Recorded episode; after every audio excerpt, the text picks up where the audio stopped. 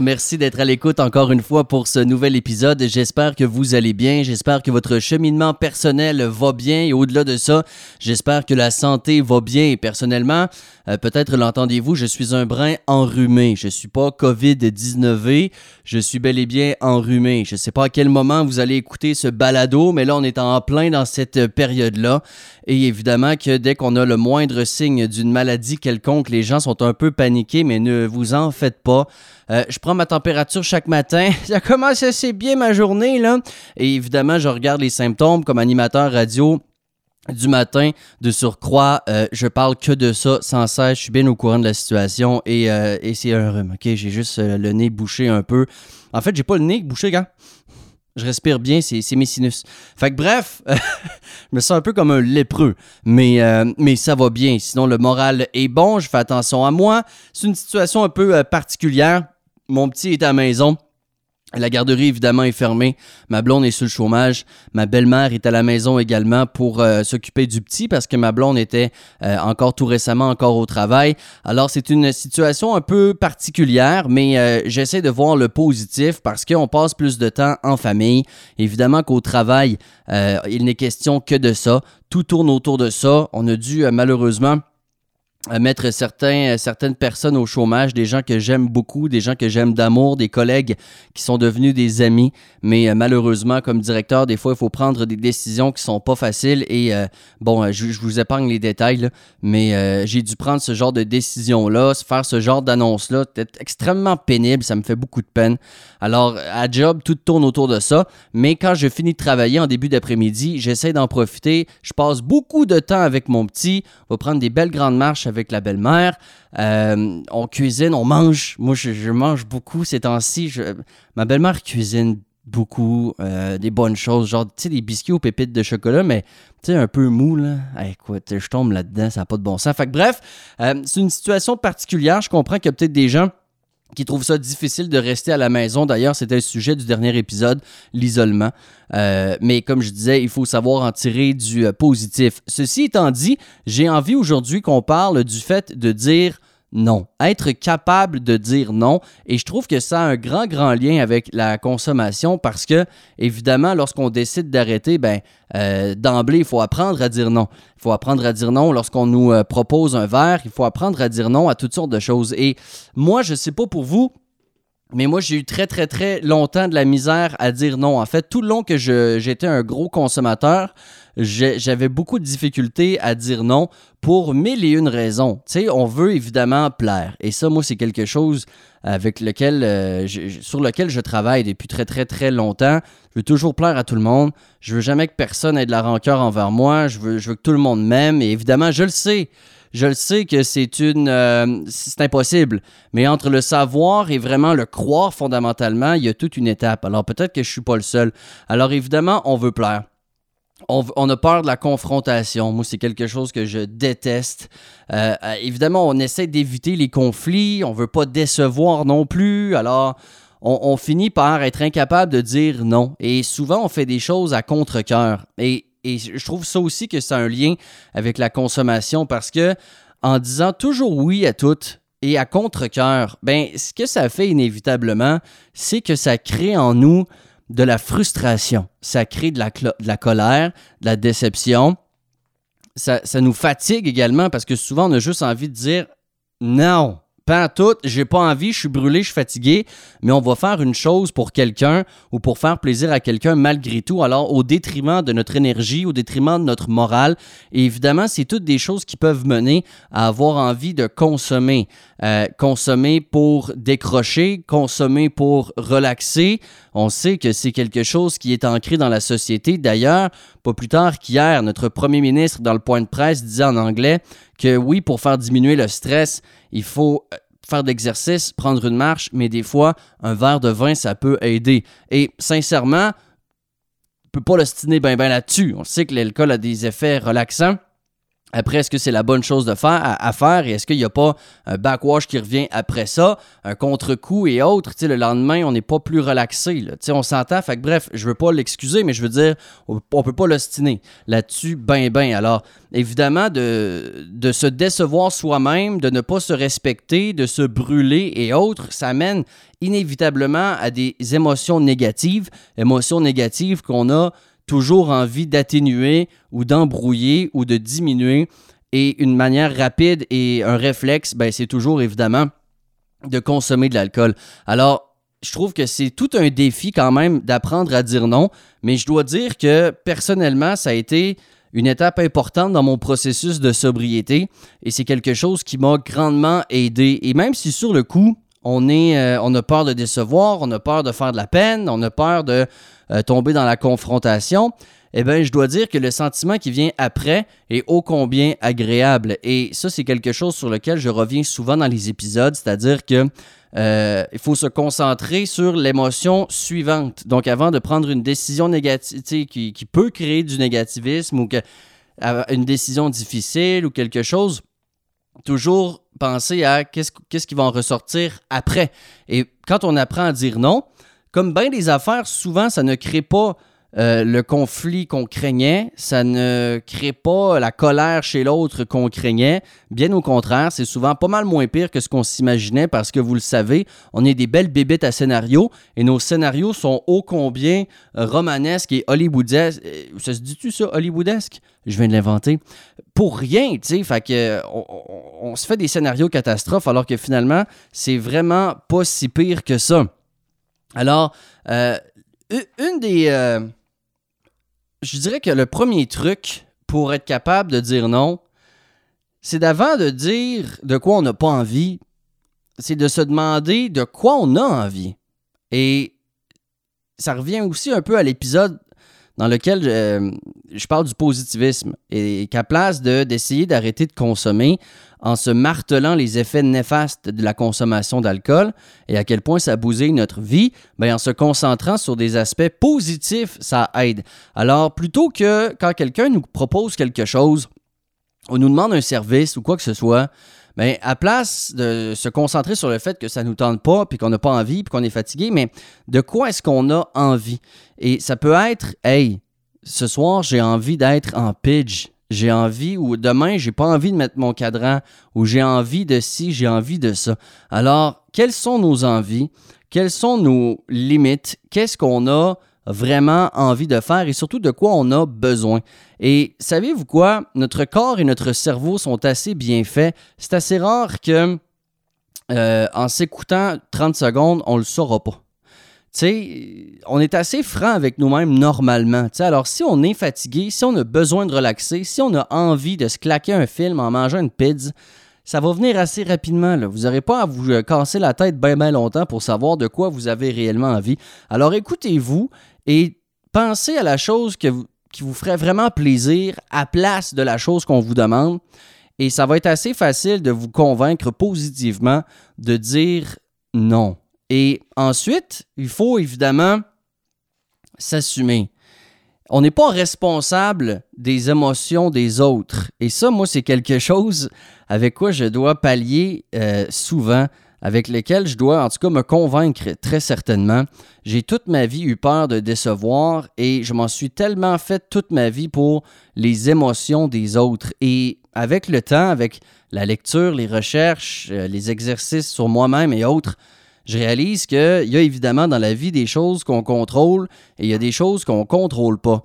Et ces temps-ci, j'ai eu à prendre des décisions et j'ai décidé de de pas mettre ce que je contrôle pas dans l'équation. C'est-à-dire que, tu sais, admettons, là, on s'est acheté une maison, ma blonde puis moi, OK? Euh, c'est fait. Tu sais, on va, on va prendre possession à fin juin. C'est notre première maison. Et évidemment qu'il y a une tonne d'impondérables, il y a une tonne de questionnements. Là, avec ce qui se passe avec la COVID, est-ce que si, est-ce que ça, est-ce que ça va reprendre là, est-ce que ça va reprendre tantôt, est-ce qu'il va y avoir des programmes gouvernementaux? Tu sais, mais j'en suis venu à la conclusion avec ma blonde que ces, impondérables-là, on ne peut pas les mettre dans le calcul. C'est des données inexistantes. Et il y a quelqu'un aussi qui me posait, qui, se questionnait sur quelque chose dans la vie. Et qui disait Ouais, mais je sais pas si ça, ça va arriver, je sais pas si ça, ça va arriver. Non, mais concentrons-nous sur ce qu'on peut contrôler et ce qu'on connaît. Et, c'est avec ça qu'on doit faire le calcul, pas avec des peut-être, avec des si, avec des je sais pas. Comment voulez-vous arriver à un résultat concret en mettant des données inconnues dans le calcul? C'est impossible. Alors, concentrons-nous sur ce qu'on sait et surtout sur ce qu'on peut contrôler. Et on ne peut pas contrôler les émotions des autres, malheureusement, mais on peut contrôler les nôtres. Et ce qui est encore plus vrai là-dedans, c'est que, admettons qu'on décide de dire oui à quelque chose euh, contre notre gré. Nous, là-dedans, on ne contrôle pas l'émotion de l'autre, mais on contrôle la nôtre. La nôtre va devenir une émotion négative. On va probablement être en colère, on va s'en vouloir de ne pas avoir tenu notre bout, on va être peut-être surmené, on va être déçu, OK? Ça, c'est ce qu'on contrôle, puis consciemment, ça va être négatif. L'autre, on contrôle pas ses émotions, mais on dit oui parce que on se dit que ça va lui faire plaisir. Or, est-ce que ça va vraiment lui faire plaisir? À la hauteur de ce qu'on pense?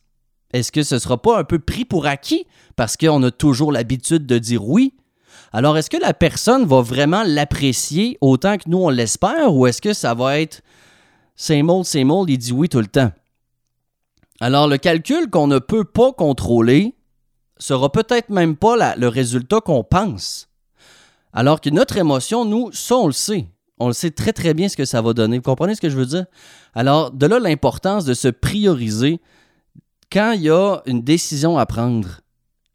L'autre, sorry, not sorry. Tu sais, je veux dire, il faut apprendre à se prioriser. Quand vous prenez une décision, ça passe, là. Tu puis dire non, là, tu sais, à moins que ce soit quelque chose d'extraordinairement important qui va avoir une influence majeure sur votre vie. Mais la plupart du temps, quand on est incapable de dire non, c'est pour des petites choses de la vie. Tu irais-tu, euh, je sais pas, tu garderais-tu mon chien pour une semaine ou euh, tu peux-tu me faire ça, j'ai pas le temps ou tu viens-tu, euh, on sort-tu à soir parce que tu veux-tu? Tu sais, c'est des, petits services de même ou des petites choses comme ça qu'on nous demande. Tu sais, c'est jamais des, des life-changing decisions. Tu sais, c'est jamais des grosses décisions qui vont influencer ou impacter le restant de votre vie. Tu sais, il y en a des fois mais souvent, entre vous et moi, c'est quelque chose qu'on ne se rappellera pas à Noël. Alors de là, l'importance aussi de relativiser le poids de notre décision. Est-ce que vraiment on va gâcher une amitié ou euh, on va-tu séparer notre blonde ou notre chum à cause qu'on a dit non ce fois-là? Sincèrement, il faut quand même relativiser tout ça. Il y a par contre l'option de revenir sur sa décision. Ça, c'est correct. Je veux dire, si vous y avez pensé, puis que Bon, finalement, euh, tu sais, des fois, on dit non aussi, on se braque, on, se protège, puis on dit non, non, non, non, puis finalement, à bien y repenser, eh bien, euh, on voudrait dire oui, mais il faut pas avoir d'orgueil après, là. Tu faut pas dire, ah non, j'ai dit non. Fait que, même si ça me tente, puis même si c'est la bonne chose à faire, j'ai dit non, fait que c'est non. Tu évidemment, il faut quand même se garder euh, une possibilité de revenir sur sa décision. Mais parlant de ça, euh, quand je dis si vous y avez pensé, ça c'est l'autre chose qui est importante. On a tendance à vouloir répondre rapidement. Et moi, ça, sincèrement, c'est un gros problème chez moi. Euh, ou en tout cas, disons un défi. Les gens aiment mieux qu'on dise défi que problème dans le, dans le milieu de l'intervention. Euh, particulièrement dans mon travail de, de directeur, j'ai des demandes. Tu sais, hey, je peux-tu faire ci? Hey, je peux-tu avoir congé ça? Hey, on fait ci? Pourquoi ci? Puis, puis par peur de décevoir ou rapidement, tu sais, je réponds, puis après ça, je m'en veux. Je suis comme, ah, pourquoi t'as dit ça? Alors, une année, j'ai eu du coaching avec une compagnie qui s'appelle M3i. Peut-être que vous en avez entendu parler. Ils font du coaching, puis c'est des formations qui se donnent auprès des cadres dans les euh, entreprises. Et c'était super. C'était comme une fois par mois, une journée de temps avec d'autres directeurs de différents domaines. C'était pas juste du monde de la radio. En fait, j'étais le seul de la radio. Et euh, bien intéressant. Ça m'a beaucoup aidé. Et euh, j'avais du coaching également avec un monsieur qui s'appelle Claude Frenette. J'ai adoré Claude Frenette.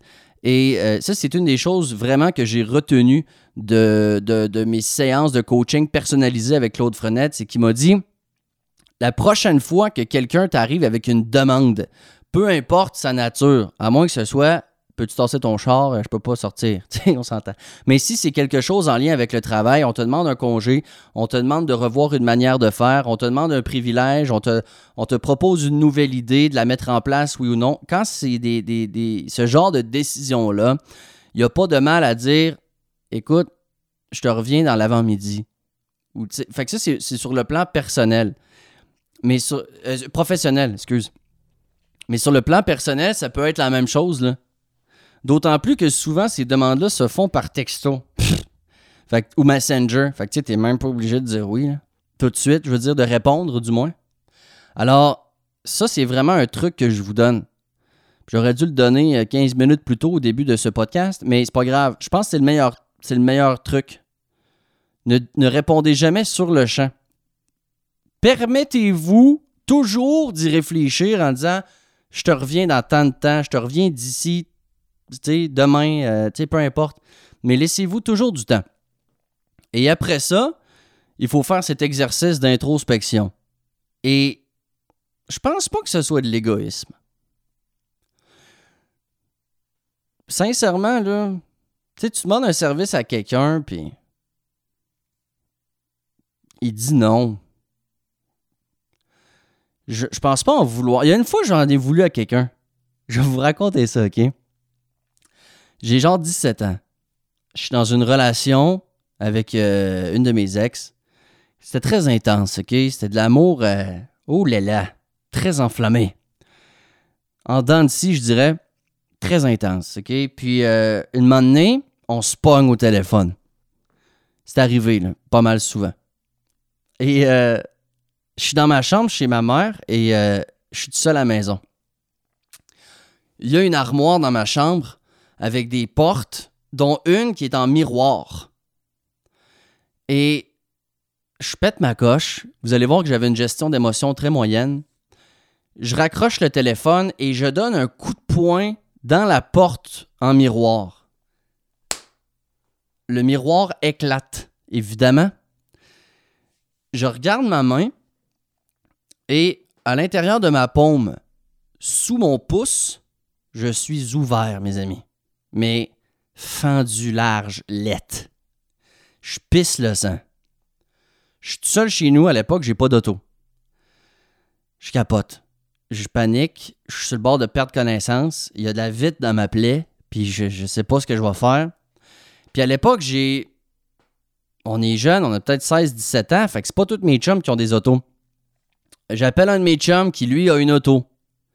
Il faisait du skate pas loin au patron.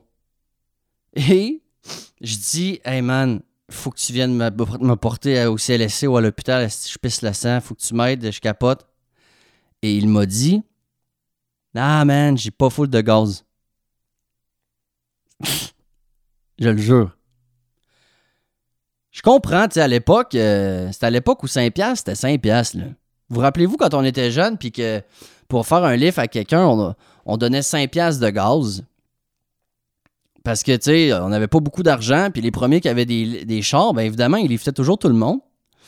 Fait que, euh, il avait dit, ouais, non, ce que j'ai pas full de, gaz dans mon char, tu sais, je veux pas le brûler. je pissais le sang, là. Sérieux, j'en ai toujours voulu, ça. Mais, euh, puis finalement, j'ai appelé mon grand-père, puis lui est venu me chercher. Il avait juste ça à faire, mais évidemment, ça lui faisait plaisir, mais je n'oublierai jamais ça. Feu, mon grand-père, Marco. Merci. Fait que ça, c'est un nom que je me suis dit, ouais, ça, c'est un... OK, ça, j'avoue. Ça, je, je ne l'ai pas très bien pris.